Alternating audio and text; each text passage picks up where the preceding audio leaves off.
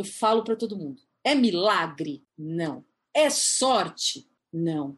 É tudo decorrente de um planejamento, de um projeto de vida, de um networking que você constrói, da energia que você coloca nas suas ações, no foco, no passo a passo do profissionalismo. Você não vira da noite para o dia um artista.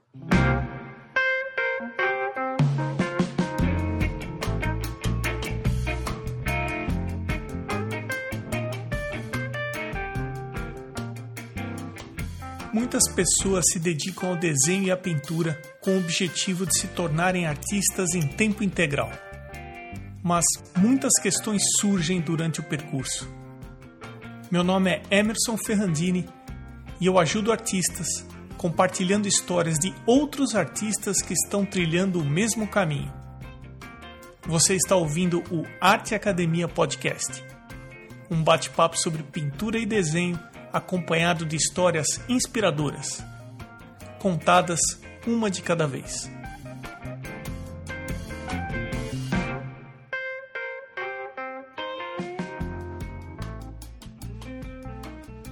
Como vão as coisas? Tudo bem por aí? Nessa semana aconteceu o primeiro Arte Academia Estúdio lá no YouTube. E por ter sido o primeiro foi bem bacana. Sempre ao vivo, e sempre às segundas às 20 horas e 20 minutos. Tem um link para o canal no rodapé da home do site, o arteacademia.com.br, como também na bio no Instagram, o arroba arteacademia underline. Então fica aqui o convite. Prepare o seu material sempre às segundas, às 20 horas e 20 minutos no YouTube. E vamos direto para o nosso bate-papo de hoje que é com a Edna Stradioto. Obrigado por aceitar o convite e seja bem-vinda aqui ao Arte Academia Podcast, Edna. Obrigada. Eu gostaria de começar o nosso bate-papo conhecendo um pouquinho melhor sobre a sua formação. eu sou Edna Carla Stradioto, sou de Rio Preto, paulistana, mas é, fui adotada aqui por Rio Preto em 2009 é, minha formação é administradora de empresas pelo Mackenzie. É, depois eu fiquei 22 anos na área financeira. Vim para Rio Preto pensando em continuar na área financeira. É, um dia meu marido chegou para mim e falou assim: Você não sorri mais, você não é mais feliz. Você tem que largar imediatamente o que você está fazendo você falou para mim que você era apaixonada por aquarela, nunca te vi pintar. O que, que acontece com você? Você falou que você queria estudar letras para se é, aprofundar em ilustração de livro infantil. Eu acho que você tem que parar tudo. Vou te bancar por cinco anos, você vai atrás dos seus sonhos. Eu falei para ele, não sei nem por onde começar eu não tenho mais pincel, não tenho mais material de arte. Ele falou, eu falei, a USP está lá em São Paulo, estou aqui em Rio Preto. Ele falou, você é louca, aqui em Rio Preto tem o IBILSE. É tido como a melhor faculdade de letras do estado de São Paulo. Eu fui atrás da inscrição, tinha perdido a inscrição por uma semana. Eu falei, não tem problema, era 2011. Eu falei, o ano que vem eu me inscrevo. Vou comprar material de cursinho e vou atrás, vou estudar e vou atrás. Eu falei, aquarela, eu não sei nem mais que marca de pincel que usa. Ele falou, vai atrás de um, um, algum ateliê. Algum ateliê de arte tem aqui na cidade. No dia seguinte eu fui visitar minha sogra, que ela é daqui, e estou fazendo a volta no quarteirão. Eu normalmente eu, eu cortava um pedacinho por, um, por uma praça, que pode, ela mora em frente a uma praça. Mas aquele dia tinha um carro, então eu tive que fazer a volta no quarteirão.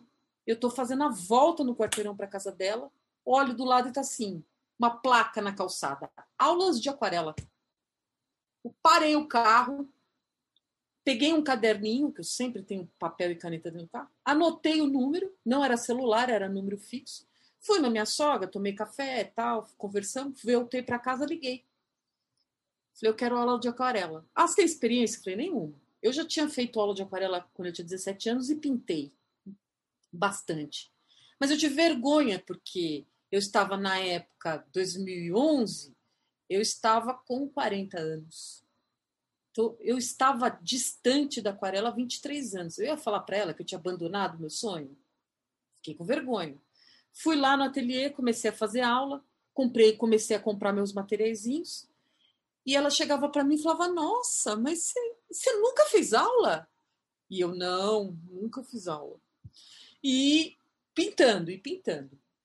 E eu chegava a fazer 40 aquarelas na, na semana. Então eu levava para ela, chegava lá de uma, de uma semana para outra, levava 40, 50 aquarelas. Eu falava, como assim? Ela falou, o que está acontecendo com você? Eu falei, eu estou tentando recuperar o tempo perdido. Aí, em 2012, eu passo na faculdade de letras em 12 lugar. Estudei só cinco matérias.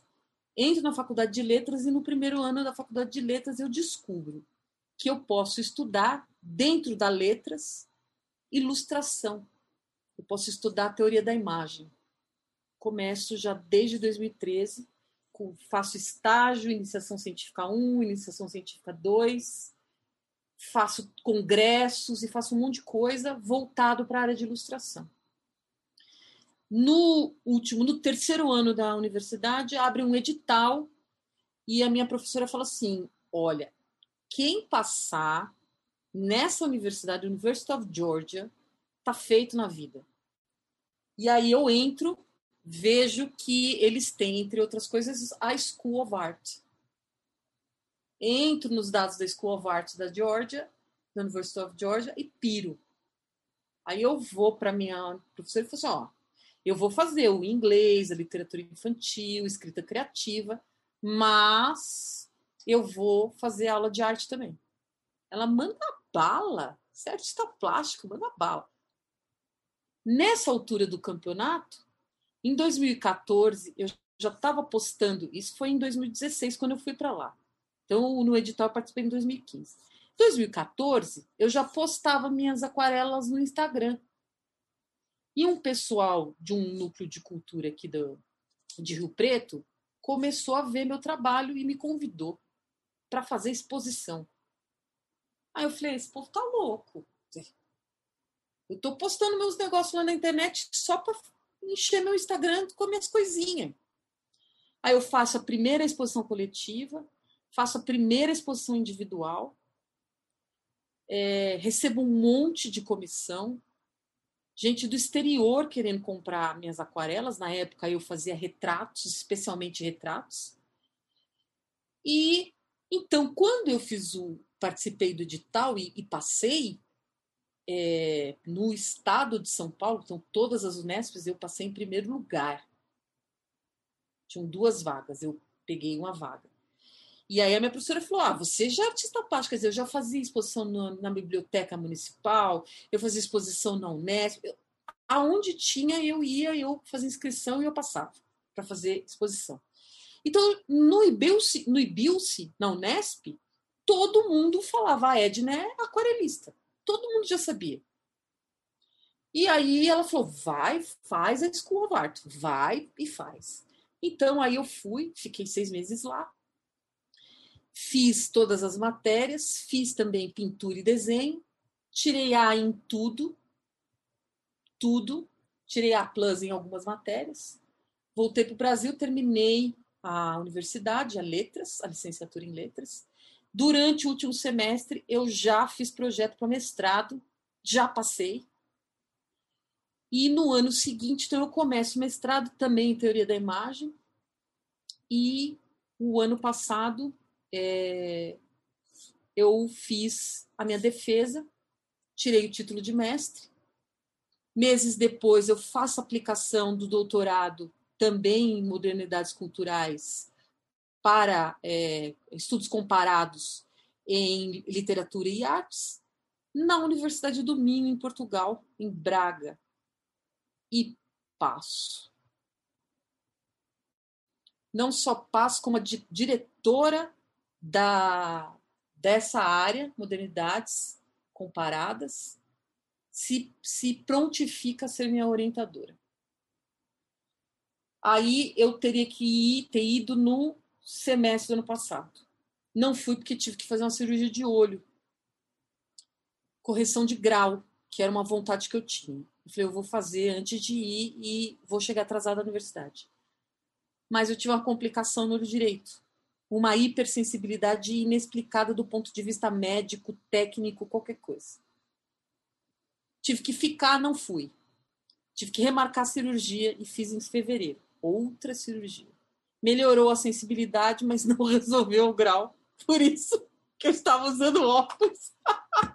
não, melhorou muito, mas não resolveu. E só que o que, que aconteceu? Me impediu de ir para o ano letivo que eu estava matriculada. O que, que acontece também em fevereiro? Covid, pandemia. Aí eu não vou. O que, que acontece nesse semestre? Segunda onda, também não vou. Então, estou matriculada para o doutorado, não sei quando eu vou. Não, veja, não tenho pressa para as coisas, porque vou contar a hora que você perguntar como é que tem sido esse meu ano de 2020, aí eu vou falar por que estou super tranquila com as coisas do jeito que elas estão.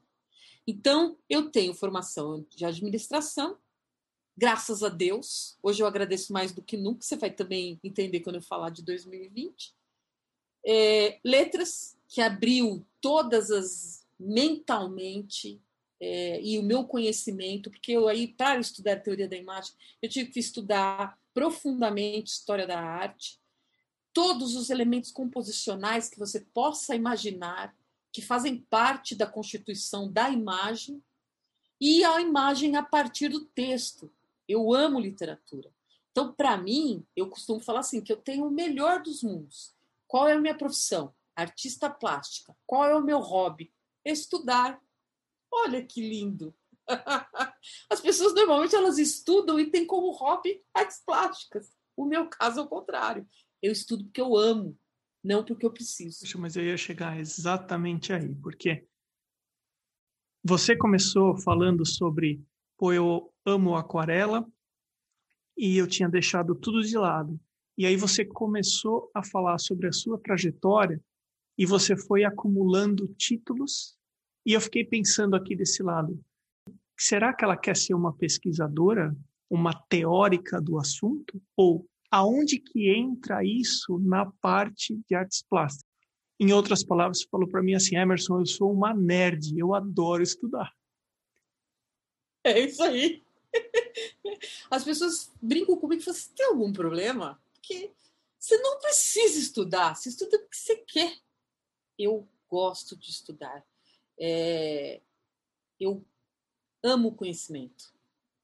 Eu só me envolvo em algum projeto se isso fizer de mim uma pessoa melhor. E isso parte sempre do conhecimento. Então, sem perder o embalo, conta para mim então como é que está sendo esse ano de 2020 para você. Tá. Tudo, tudo começou, veja, com uma série de exposições em 2017 aqui na cidade. Uma agência de publicidade foi contratada por um shopping da cidade e fez um, é uma, uma rebeldia. Todo mês, esse, esse, essa agência convidava dois artistas e o tema da, da, das exposições era desenhando com a MPB. Ela dava para cada artista um artista da MPB, mas qual era o lance? Era feito um vernissage. E essa, essa agência, ela convidava todos os artistas plásticos da cidade. É óbvio. Alguns iam, Alguns estavam lá todo mês e alguns não iam. Mas o que, que aconteceu? A vida do artista plástico, do artista plástico, do artista visual, ele vive no ateliê, no mundo dele, ele não precisa de mais ninguém e ele se isola do mundo de todos. Você viu que eu, eu sou social, eu sou uma pessoa que eu gosto de conversar. Nenhuma conversa minha com meus amigos dura menos do que três horas. Não rola tem que ter tempo. Então, eu comecei a ir nos vernissagens e comecei a conhecer os artistas da cidade que eu tanto admirava.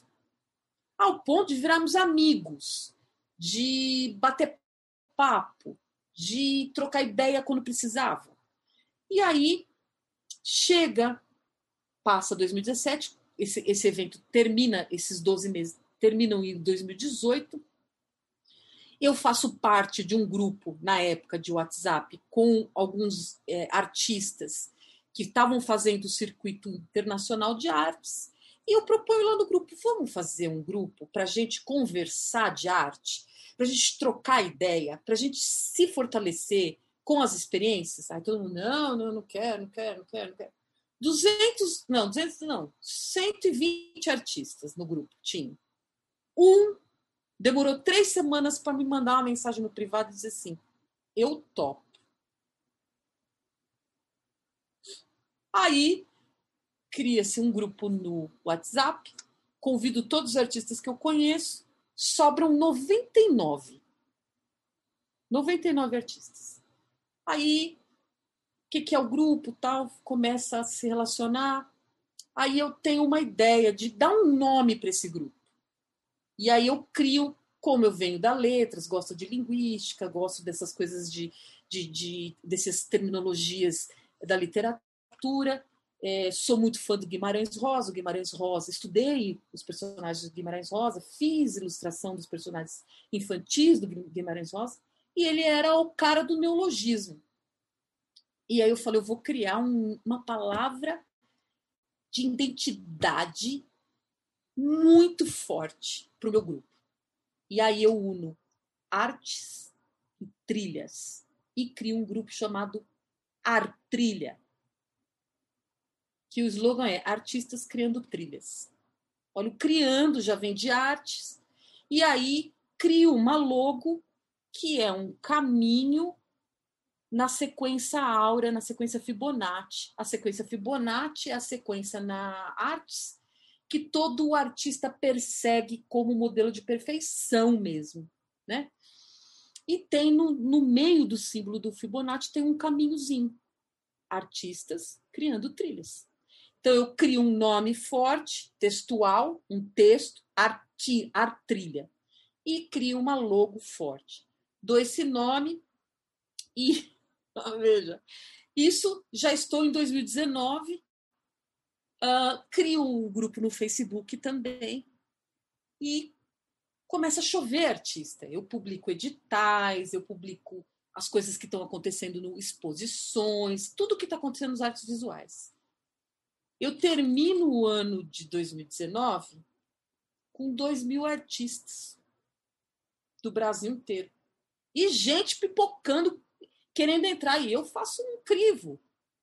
Tem que ser das artes visuais, tem que, no mínimo, ter uma produção ou ser estudante de artes visuais.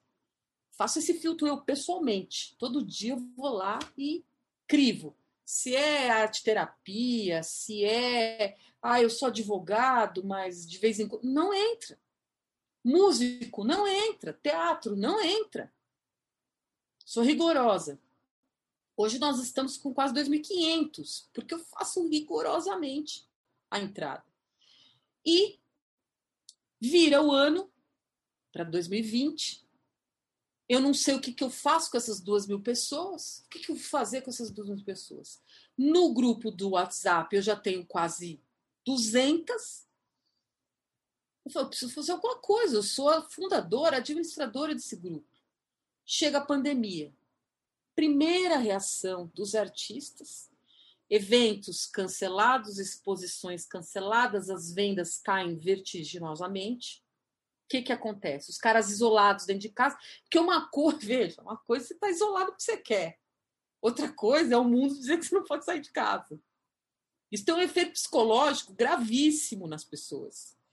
Então, os primeiros 15 dias depois do lockdown, as pessoas escreviam para mim: eu estou deprimido, eu não sei o que vou fazer. Acabou minha vida. Era assim, era dead, o limite do negócio.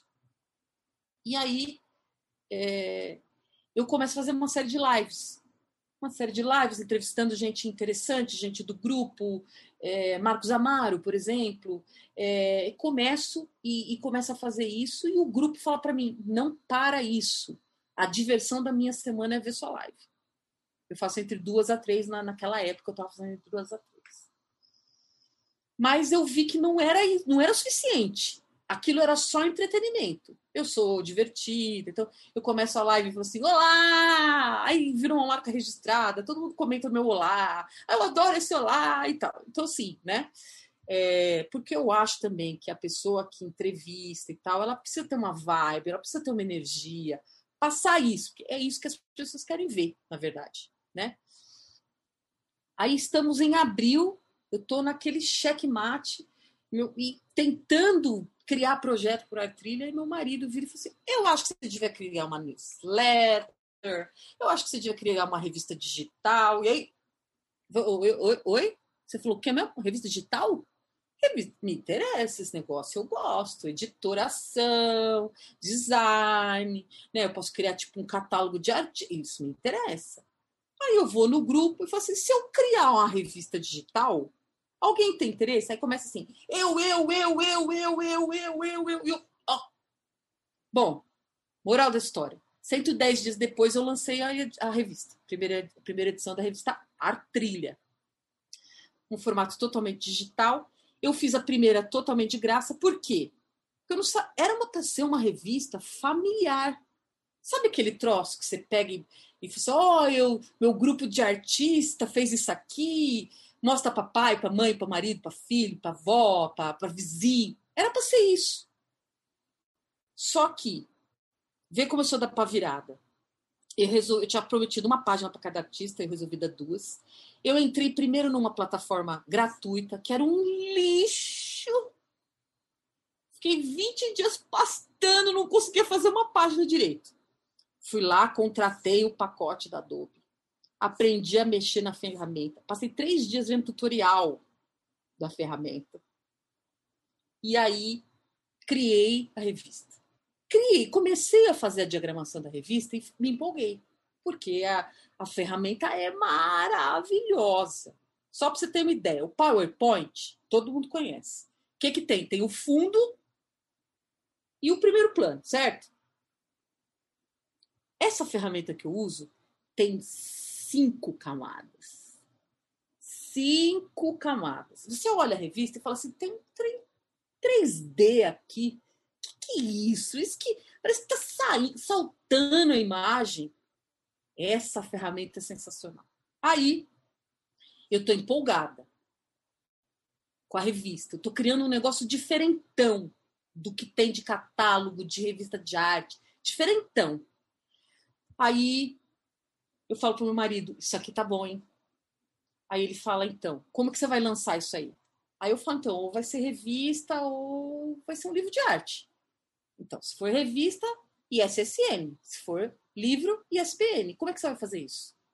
Aí ele chama um advogado da área dele, faz, eu faço duas consultas com ele, ele falou, você vai ter que abrir uma empresa. Você vai ter que abrir uma empresa, você vai ter que fazer isso direito. Aí lá vou eu. Viro microempresária, abro uma editora, editora. Pandemia, vai vendo. Aí a, vou lá na Câmara Brasileira do Livro, tiro o ISBN, tiro o ISBN com código de barras, tiro ficha catalográfica, o negócio fica excepcional. Eu falo, pô, mas isso tá lindo. A revista é linda, eu tenho um, uma revista que o artista pode colocar como produção bibliográfica no currículo. Eu tenho que divulgar isso direito. O que, que eu faço? Contrato uma agência de publicidade do meu bolso, porque eu não estou cobrando nada de artista nenhum. Vai vendo? Aí a gente pega vídeo dos artistas, faz vídeo, faz arte estática, monta no feed lá do Artrilha, faz um negócio. Os artistas ficaram em polvorosa. Mas você não tem noção do que, que aconteceu. Em 20 dias, dentro do meu site, porque o Artrilha não tinha nem site na época ainda, que eu não tinha feito. 3 mil downloads. Você não acredita? No mundo inteiro, era download na Austrália, na Índia, na Itália, na Espanha, nos Estados Unidos. Eu oh, gente, vocês ficaram loucos. É a revista familiar, a revista do trilha, não tem. Mas a revista é visualmente muito forte. Aí eu me empolguei, falei, vou fazer a segunda edição. 15 dias depois da primeira edição, eu boto um edital cobrando quem entrar. Inscrição gratuita, ia fazer uma seleção. Mesma coisa, é, pacote de agência, ia fazer crítica, convidei Oscar D'Ambrosio para fazer uma crítica de cada artista. Ele aceita, aceita meu convite. Nessa época, além do edital da revista, eu, junto com a, o, o, rapaz que me ajuda na administração da Artrilha, vamos fazer um salão nacional? Eu falei, vamos. Fizer um salão nacional também, ao mesmo tempo da, do edital da revista. E aí a gente resolve, no salão, homenagear a Virginia Artigas, que é uma artista brasileira, que foi casada com um grande arquiteto, o Artigas, é, e mas foi apagada da história porque ela era militante política. E a gente, como uma mulher, a gente queria um nome forte, então a gente homenageia ela no salão, cria o salão com o nome dela. E aí o, esse, esse moço, Rafael, fala assim para mim: por que, que a gente não faz alguma coisa vinculando a revista com salão? A gente fortalece o nome das duas, das duas ações da arte. E aí eu chamo a Rosa Artigas, que é a filha da Virgínia, que é especializada na, na obra da, da Virgínia e que é responsável por trazer a Virgínia de volta, que está o livro dela. Esse livro foi, foi premiação, inclusive, dos primeiros colocados do, do salão. Chama Virgínia Artigas, Histórias de Arte e Política. É, e chamo o Rui Amaral, que foi um dos fundadores do Beco do Batman. Esses três, Oscar D'Ambrosio, Rosa Artigas e Rui Amaral, eles vêm como colunistas da, da revista eu resolvo, então eu faço esse edital da revista, chegam 136 inscrições para 40 vagas. Aí eu falo, eu não, eu não vou saber, eu não vou ser, não vou ser impessoal. Aí eu junto um júri, que é uma curadora portuguesa Clara Alonso, um curador brasileiro chamado Chico Cortez, uma curadora e galerista chamada Adriana Escartares e o Rafael Zaffon, que me ajuda na administração do artrigo. Selecionamos os 40 nomes, fechamos a revista, que foi lançada agora dia 9 de dezembro, oito dias hoje. Hoje de manhã, estávamos com mais quase 3.100 downloads. Oito dias. A primeira edição levou 20, 20 dias para 3 mil downloads. A segunda edição, no oitavo dia, batemos 3 mil downloads. Só lembrando que a gente está gravando a entrevista no final de dezembro e que ela vai para o ar provavelmente fevereiro e março. Mas nesse, nessa temporada 2021 do podcast, eu estou convidando os artistas para compartilhar como que eles conseguem ou de que forma eles estão conseguindo fazer dinheiro com a sua arte. Ouvindo a intensidade disso que você, desse projeto do Ar Trilha que você está contando aqui no podcast, eu me pergunto daqui quanto isso ocupa do seu tempo e quanto a sua produção artística hoje em dia está ocupando do seu tempo e se você tem mais alguma atividade ou se você vive 100% disso que você está me contando. Ó, eu vivo da arte. Eu vivo da arte. Mas eu tenho rendimentos na pessoa física, tá? Eu tenho imóveis que são alugados e que me garante uma estabilidade, tá? Então, o que, que acontece? Eu vendo meu trabalho, mas em 2020 eu tomei uma decisão de parar de vender por vender. Eu não quero que minha arte seja é, baseada. Eu não vou produzir para cliente que pede para eu combinar o quadro com o sofá. Não vou. Então, o que, que eu fiz? Primeira coisa de 2020 a falar. Eu foquei um terço do meu tempo para o Artrilha, projetos do Artrilha. Do, outro terço do meu tempo, estudo. Esse ano, eu já fiz cursos de é, Instagram com inglesa, com portuguesa, fiz cursos de marketing digital com as grandes feras do mercado nacional. Eu tenho, eu tenho curso de escrita criativa em Universidade dos Estados Unidos. Eu já eu tenho um, eu tenho dois cadernos de 2020 só para as anotações dos cursos que eu fiz. Fiz curadora com com uma brasileira que é curadora de um museu em Boston, nos Estados Unidos. Então, um terço do meu tempo é estudo. Caiu no meu colo o estudo. Eu estudo muito. Eu tenho mais ou menos em cursos, fora a lição de casa ou as tarefas que eu tenho relacionadas aos, aos, aos cursos, 600 horas de curso em 2020. Faça as contas. É curso pra caramba. E um terço da minha vida produtiva vai para a minha carreira de artista plástica aquarelista. Veja, é assim, eu pego o meu mês e dou um terço do mês contado dias? Não. Tem meses que eu preciso me dedicar quase integralmente ao artrilha. Aí reduzo a minha carga nas outras coisas. Tem mês que o artrilha consome uma coisinha diária de controle de mensagens, resposta para artista, e aí eu foco na produção, na minha produção. Eu estava catalogando as minhas artes esses dias. É, eu tenho tenho quatro séries de artes, pinturas começadas em 2020. E eu trabalho por série. Minhas séries são entre 10 a 25 unidades por tema. Eles são relacionados, mas é assim que eu trabalho. Então, eu já comecei quatro séries distintas esse ano, e aí ela se desenvolve à medida que aquilo faz sentido para mim. Ah, eu quero focar nesse tema aqui, então eu vou aqui. Eu quero focar nesse, eu vou aqui. Então, o que, que acontece? É, dos projetos de do Artrilha, que é importante dizer, além da revista que nós estamos na segunda edição, nós fizemos, portanto, Salão Nacional, 40 selecionados, três premiados, tivemos um júri é, renomadíssimo, Agora, em dezembro, o Artilha está fazendo o primeiro leilão de artes com o leiloeiro oficial da JUCESP. E aí, aí entra a parte de ganhar dinheiro, porque por que eu estou saindo das falácias de curadorias e galerias, esse, esse mundo de intermediários. Então, eu estou indo para uma pessoa capacitada no mercado, que vai colocar isso para 62 mil cadastrados, numa plataforma direcionada para investidores, colecionadores, galeristas, curadores.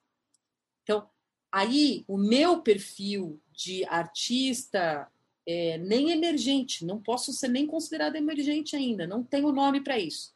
Mas agora eu começo a trabalhar numa outra, é, num outro sistema, um sistema de artista catalogado. Eu passo a existir no mercado nacional como uma artista real, para o perfil de consumo e de é, entendedores de arte. Então, aí, por isso que eu falo que eu parei de direcionar meu perfil para essas vendinhas, marketplace, é, e-commerce. Não vou fazer isso. Eu vou vender para quem entende, gosta. E outra coisa importantíssima, neste processo de profissionalização mesmo real, inclusive ajuste de preço, para entrar dentro de uma realidade de valor de mercado, porque o que eu tenho visto é que o artista vai lá e resolve vender o quadro dele por dois mil reais e vale 500. Ele resolve vender o quadro dele por 10 mil reais, 10 mil reais e vale mil. Então, eu prefiro me enquadrar dentro de um sistema de comparação de qualidade me balizar pela qualidade do mercado real de arte do que ser uma aventureira no mercado da arte. Então, estou levando a carreira tão a sério a ponto de ouvir os especialistas e me balizar por é, parâmetros concretos do mercado de arte. Essa é uma ação. Outra ação é que é, Vai ter um festival de aquarela em 2021, no primeiro mês, e eu estou convidando pessoas relevantes do mercado de história da arte, é, de pessoas de profundo conhecimento, críticos de arte. O Oscar Ambrosio já confirmou participação. Para quê? Um evento gratuito que vai me custar só o meu tempo, vale muito, mas eu estou a serviço de realmente levar o meu nome e a minha arte a um nível extremamente profissional. Falar de aquarela para mim e divulgar a técnica de aquarela para o nível profissional é, é ressoar no público que não conhece o valor da aquarela e isso vai repercutir positivamente na minha carreira. E aí também tenho outros projetos com outros coletivos de arte é, e estamos desenhando aí uma agenda para o ano que vem muito interessante.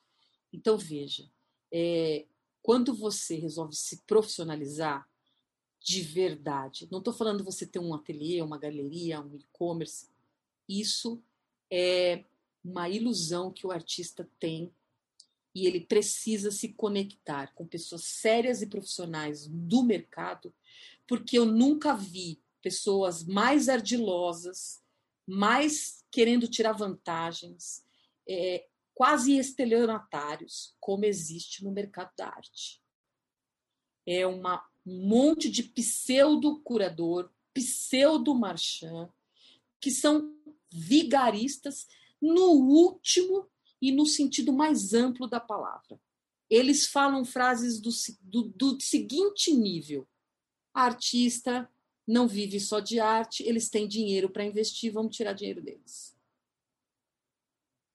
Então, o Artrilha também tem entre seus parâmetros tudo, todos os editais do Artrilha, os preços são quase preços de custo. E eles são feitos com editais, com todas as, as especificações quantitativas, então, número de artistas que vão entrar, as, a qualidade das, das obras, o perfil do artista, currículo, é, cronograma que é feito à risca. Então, assim, é, veja, temos as o, o, o, grupo de artistas que estão falando do Artrilha e do meu trabalho à frente do Artrilha, eles estão falando do seguinte: ela é séria, ética e cumpre o que ela promete. E às vezes ela entrega mais. Por exemplo, a segunda edição da revista Artrilha, eu vi que traduzir a bio de português para inglês na, minha, na mesma página não tem função nenhuma. O que, que eu fiz? eu criei um ISBN para uma versão em português e traduzi inteirinha a revista para uma versão em inglês. Não cobrei um centavo a mais de artista nenhum. Entreguei duas versões da revista Artrilha. E agora, como eu tentei na primeira vez levar, levar a revista Artrilha para galerias internacionais apresentando os artistas do Artrilha, e eles me disseram: não está em inglês, não posso fazer nada.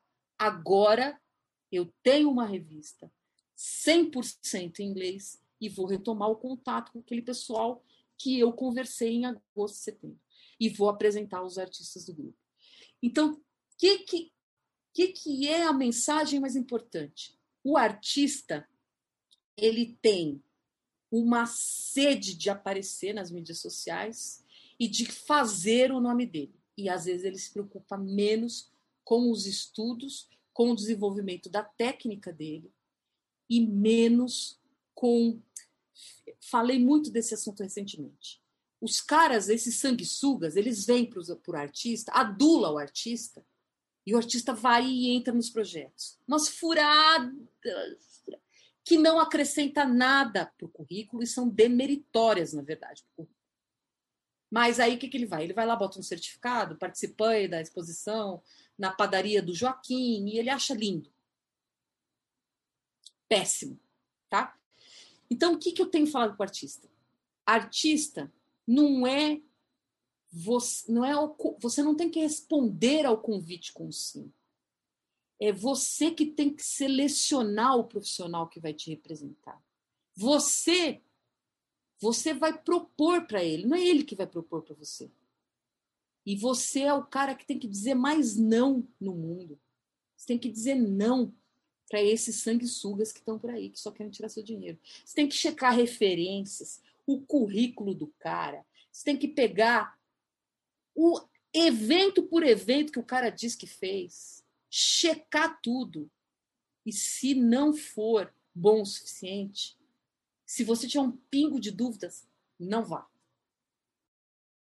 Teve um episódio do podcast com a Daniela Bonachella, que ela dá mentoria para artistas, e ela falou uma coisa, eu queria perguntar para você a sua opinião a respeito. Você está falando que existe o lado das pessoas que assediam os artistas bem negativa e que falta muito profissionalismo. E ela falou também que tem uma parcela muito grande de artistas que falta essa postura profissional. Eu queria saber a sua opinião a respeito disso. Ai, que assunto! Eu passei o ano inteiro falando disso. Ó, eu tô aqui com uma lista de temas de live que eu tenho que fazer. O artista não sabe a diferença entre release, bio, currículo. Você fala que você quer uma bio de 500 caracteres, o cara te manda 6 mil caracteres. Aí você ensina para ele como reduzir, ele fala que ele não sabe falar da vida dele. Você manda uma, pede uma foto pessoal e tem artista que manda foto assim, ó. Moto, foto, cabelo na frente, assim, ó. Você não vê, não sabe, não faz a menor ideia nem se tem rosto a pessoa. Aí você tem que explicar, olha, uma foto perfil, profissional, é uma foto que mostra seu rosto. Você pode sorrir, você pode estar é, assim bem despojado, mas você precisa mostrar seu rosto. Precisa ser uma foto em qualidade. Não pode ser foto de segurando uma taça de vinho, de biquíni na praia. Não, um ambiente fechado com boa iluminação. Esse tipo de coisa eu tenho que falar. Por exemplo, uma, uma coisa que eu estou patinando o ano inteiro falando para o artista. O artista, ele vai lá, ele faz, ele produz, ele bota na internet, ele paga post patrocinado, ele faz o regaço, ele quer participar de 40 exposições. Aí você olha as fotos dos trabalhos desfocado, sem correta iluminação. Você leva um choque quando você vê a foto ao vivo e a, a, a obra, que as cores não têm nada a ver. Ele altera as cores de alguma forma e posta na internet não sabe a diferença entre alta resolução de captação de imagem e alteração de DPI em editor de imagem. Ele pega e capta a imagem com o celular dele sem se preocupar com a definição e acha que você, que mexe com diagramação de revista, vai fazer milagre. Entendeu? Então, o que, que eu tenho feito durante o ano inteiro? Eu faço umas lives semanais com o Clube de Artistas que a gente está tentando, nesses dois coletivos, Artrilha e Clube de Artistas, a gente está tentando instruir essa galera que quer se profissionalizar, não sabe o que fazer. Então, eu tenho falado toda semana sobre a qualidade das imagens, como que você quer vender quem você é, artista, se você não sabe fazer uma produção da sua obra e colocar aquilo criteriosamente, que reflita a realidade. Uma coisa que eu tenho horror, horror, são os mockups. A pessoa faz um quadro de 30 por 40, pega um mockup que deve ter 2 metros por 30, bota na sala e o cliente acha que o quadro tem 2 metros por 3 e o negócio tem 30 por 40 centímetros. Vai vendo o que, que os artistas fazem por aí. Tá? Olha que coisa louca. Outra coisa que eu brigo muito, você entra no perfil do Instagram das pessoas, tem foto de churrasco, tem foto do cachorro, tem foto selfie de monte, tem umas fotos que é melhor nem comentar. Aí você fala assim, artista, é o seu perfil profissional? É por favor, o que, que você deseja? Você quer ser levado a sério? Então, Entende aonde eu quero chegar?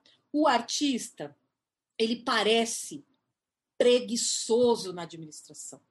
Por isso, agora eu retomo aquilo que eu falei no começo, que a administração de empresas, a universidade, ela me serve todos os dias. E eu vou te dar um exemplo. Eu voltei a pintar em 2011, 2014 eu comecei a ser levada a sério. O que, que eu fiz? Eu fiz um plano de carreira para mim. Dois anos fazendo exposições nacionais, dois anos para entrar num circuito internacional, é, tentar ser publicada por revistas de arte, e no quinto ano, que eu achei que cinco anos era suficiente para a maturidade profissional, olha a inocência, olha a inocência. Mas eu falei assim: eu vou entrar num museu nacional de nome e reconhecido. Os dois primeiros anos, corri atrás, entrei em contato com Deus e o mundo, fui atrás, fiz as minhas exposições nacionais. Nos outros dois anos, consegui entrar num circuito, fazer exposições no, no exterior.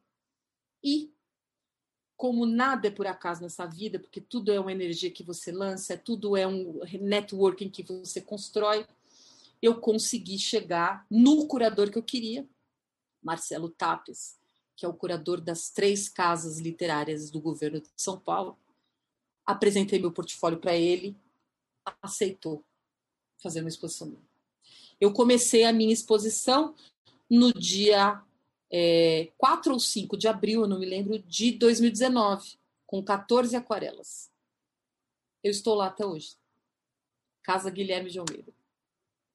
Estou com uma exposição há mais de um ano e meio. Isso vai entrar para o meu currículo. O Marcelo já falou para mim: você só sai daqui quando você quiser. Eu amo as suas aquarelas. Parabéns, Adina. E obrigada. Então veja, veja. Eu falo para todo mundo: é milagre? Não. É sorte? Não. É tudo decorrente de um planejamento, de um projeto de vida, de um networking que você constrói, da energia que você coloca nas suas ações, no foco, no passo a passo do profissionalismo. Você não vira da noite para o dia um artista. Você não constrói tudo isso da noite para o dia. São degraus. É isso. Ô Edna, eu tenho mais duas perguntas finais para você. E eu queria deixar você totalmente à vontade para falar o que você tiver com vontade de falar, que você julga que é importante compartilhar no teu episódio. Ah, tá bom.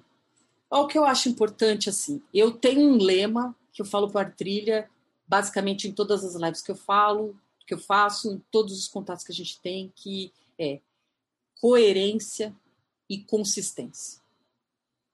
E isso tem que ser um mote na vida do artista. Ele tem que ser coerente, construir uma linguagem, desenvolver a técnica, percorrer o estilo dele.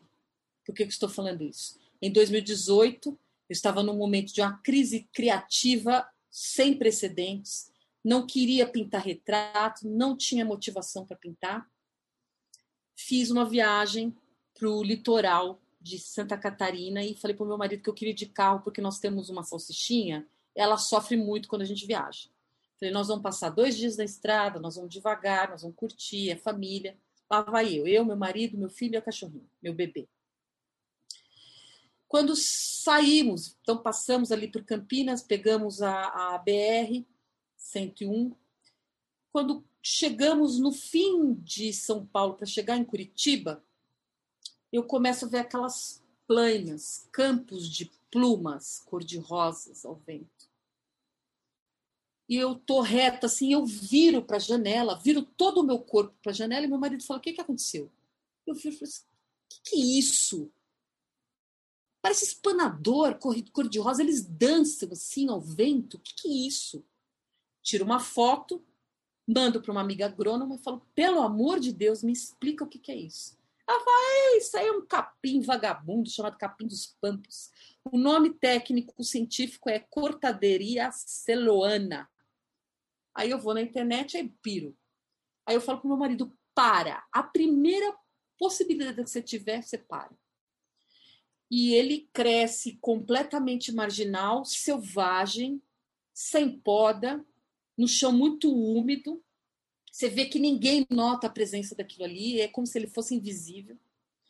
E eu chafurdo meu pé para chegar perto dele. Eu sou totalmente urbana, imagina, eu estava de sapato. Você imagina o que, que aconteceu comigo. Cada chafurdada de pé era um grito. E meu marido, meu filho e a cachorrinha assim, de braço cruzado, é, é, a Bela no colo do meu marido, e eles olhando como se fosse assim, um Big Brother. O que, que ela vai fazer? Eu consigo pegar um galho seco, porque quando eu me aproximo, eles têm três metros de altura. A haste, o pendão, tem quase um metro. Eu puxo, consigo tirar três pendões para mim, volto para o carro e aquilo é de uma beleza ele é feito de hastes, cada haste tem várias hastes, e em cada haste tem um monte de sementinha. A cor desse que eu peguei era um rosa envelhecido, em várias tonalidades. Eu entro do, no, dentro do carro e falei: eu nunca vi nada mais lindo na minha vida. Nunca, nunca, nunca. Passamos 15 dias lá, um monte de, de capim dos pampas no Paraná, alguns capins dos Pampas em Santa Catarina. Voltamos, eu filmei, eu cheirei, eu comi semente de capim dos Pampas de agosto. Eu sou super sinestésica, então eu fiz tudo que eu tinha direito. Quando eu volto para casa, eu tinha uma exposição marcada dois meses depois e não tinha feito uma aquarela. Eu vou para o meu ateliê e falei: agora, o que, que eu vou fazer? Aí eu falei, eu vou pintar esse negócio. Fiz uma série de 40 estudos de capim dos pampas e falei, tô pronta. Me senti pronta para fazer e fiz provavelmente a melhor série da minha vida de aquarelas. Foi um sucesso. Eu pintei retratos, mas pintei também muitas paisagens. E a partir daí, o meu tema virou Capim dos Pampas eu mudei o meu jeito de pintar, a minha pincelada ela é mais curta, eu altero técnicas molhada e seca, quem entende de aquarela vai entender do que eu estou falando. Eu faço cerca de 25 camadas de tinta. E o tema Capim dos Pampas virou o meu grande afeto na pintura e renovou meu amor pela aquarela as pessoas que me conhecem, meus seguidores, eles viajam e quando eles veem capim de qualquer, de qualquer tipo, eles mandam fotos para mim. Aí eu falo, não, mas esse não é capim dos Pampas, esse é capim favorito. Não, esse é capim dos Texas. E aí eles piram que eu agora virei entendedora de capim, não só de capim dos Pampas. Mas eu sou reconhecida já por uma grande parte, é, uma parte boa, não uma grande parte, mas o que foi para o museu já foi capim dos Pampas. É, o que vai para o exterior é Capim dos Pampas. O Capim dos Pampas tem me, tem me feito passar em editais. Eu passei numa galeria em Portugal esse ano por causa do Capim dos Pampas. E todo mundo é, que me segue e fala do meu trabalho fala: Ah, Edna, a Edna do Capim. Eu sou a Edna do Capim. Qual que é, é metaforicamente, se eu for falar do meu afeto pelo Capim? Eu sou o Capim dos Pampas eu me sinto invisível. Eu cresço num, num chão umedecido que é a aquarela. Eu não preciso de poda, nem de fertilizante. Eu estou ali à margem, eu sou artista plástica, eu estudo por hobby. Então, eu sou o capim dos pampas. Eu pinto cabelos de capim, céus de capim, sol de capim, grama de capim, tudo que eu faço, as pessoas que eu faço hoje, os retratos que eu faço hoje, as pessoas são capins. Capins misturados com os cenários, com as paisagens. Por que, que eu estou falando isso? Quando o artista persegue tanto a maturidade, eu não acho que esteja realmente na maturidade, mas eu nunca fui tão madura na minha pintura quanto eu sou hoje. E eu devo isso ao afeto que brotou em mim pelo Capim dos Pampas e que ecoa de mim para o mundo. Quando o artista está atento, ele olha para o mundo Sabe quando você está na beira de um penhasco e você grita e vem o eco? O artista, ele, quando ele olha atentamente para o mundo, o mundo grita para ele e aí aquilo ecoa nele.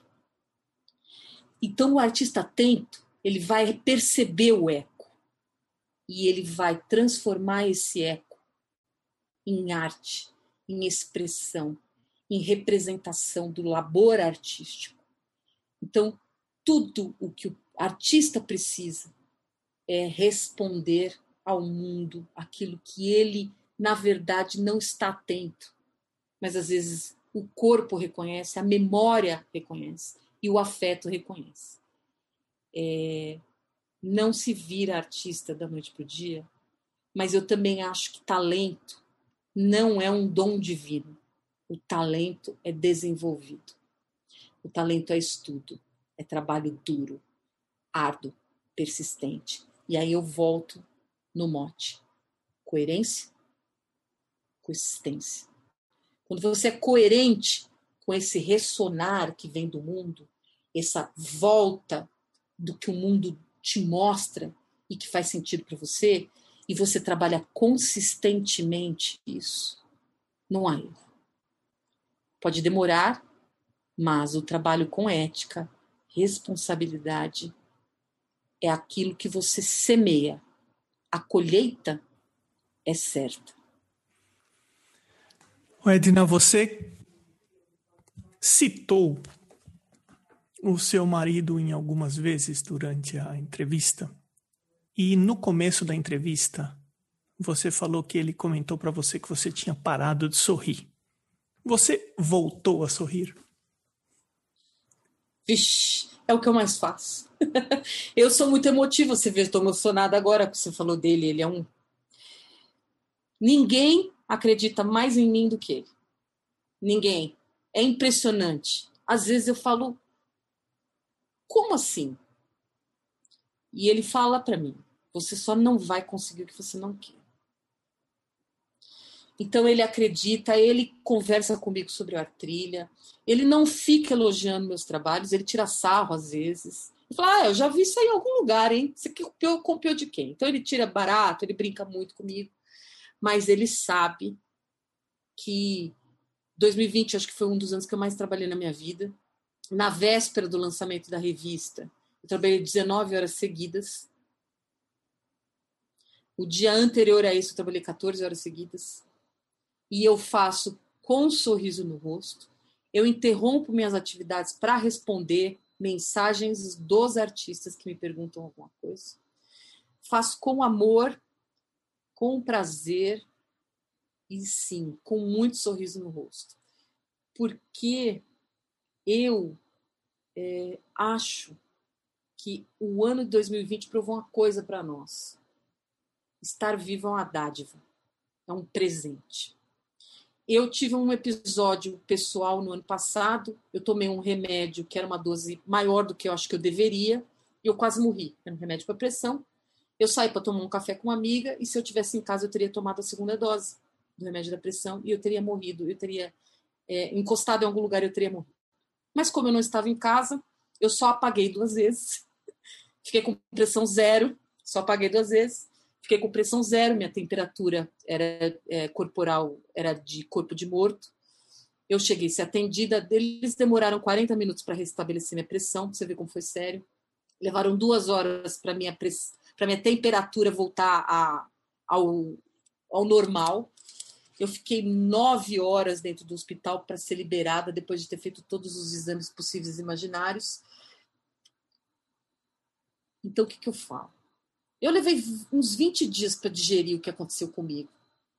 Eu me lembro que entre um apagão e outro, eu consegui passar o telefone para minha amiga do meu marido.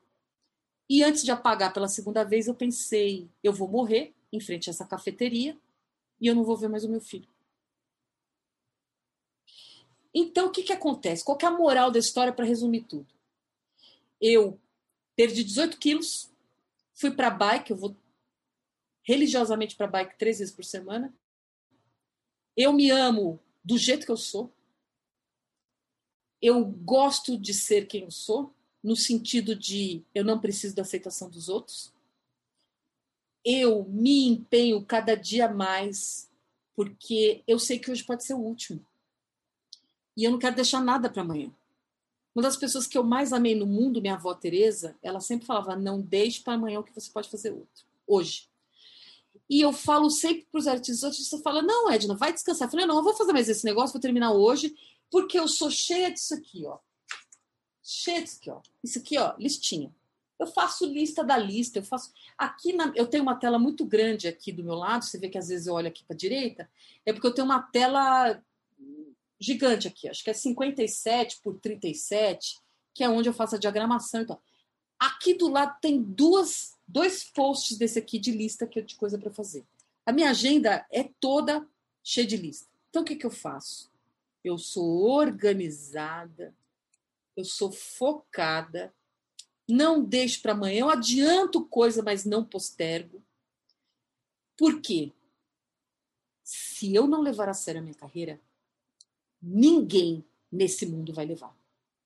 Eu sou a porta-voz da mensagem que eu levo, enquanto artista. Então, eu cuido do meu feed, eu cuido do meu networking, eu cuido das imagens que eu publico. E eu não ponho a culpa em ninguém quando eu faço merda. Que é o que eu vejo direto artista fazendo. Ah, mas não sei o quê. Não, vai cuidar da sua imagem. Mas eu falo para as pessoas: levanta o tapete, tem um monte de sujeira lá embaixo.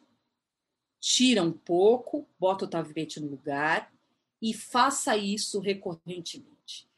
Para de juntar sujeira debaixo do tapete. Precisa autoconhecimento, precisa criar autoconfiança. Por, não é confiança, ai, meu cabelo, meu peso. Não, não, não, não estou falando disso. Eu estou falando que se você não achar que você tem talento, vai fazer outra coisa. Pare de se enganar e enganar os outros. Se você não se dedicar 100% à construção da sua carreira, você está perdendo seu tempo e você está enganando os outros. Para o pessoal que ouve o podcast, onde que eles podem conhecer a revista Artrilha? Quais são os seus endereços? Instagram, site? Passo tudo. No a revista e os editais, eles saem no site do Artrilha, que agora é Artrilha, A-R-T-R-I-L-H-A, Artrilha com.br Lá tem uma aba da editora, na aba da editora tem a revista e tem lá a primeira edição, segunda edição. Você entra na segunda edição, você já faz o download, você vê também o edital, tá tudo bonitinho lá. Você vê até a primeira edição. Você entra na aba da primeira edição, tá lá o download da primeira edição também. É, o Artrilha tem o perfil dele que está indo muito muito bonitinho no, no Instagram, que é arroba artrilha. A-R-T-R-I-L-H-A. Muito simples.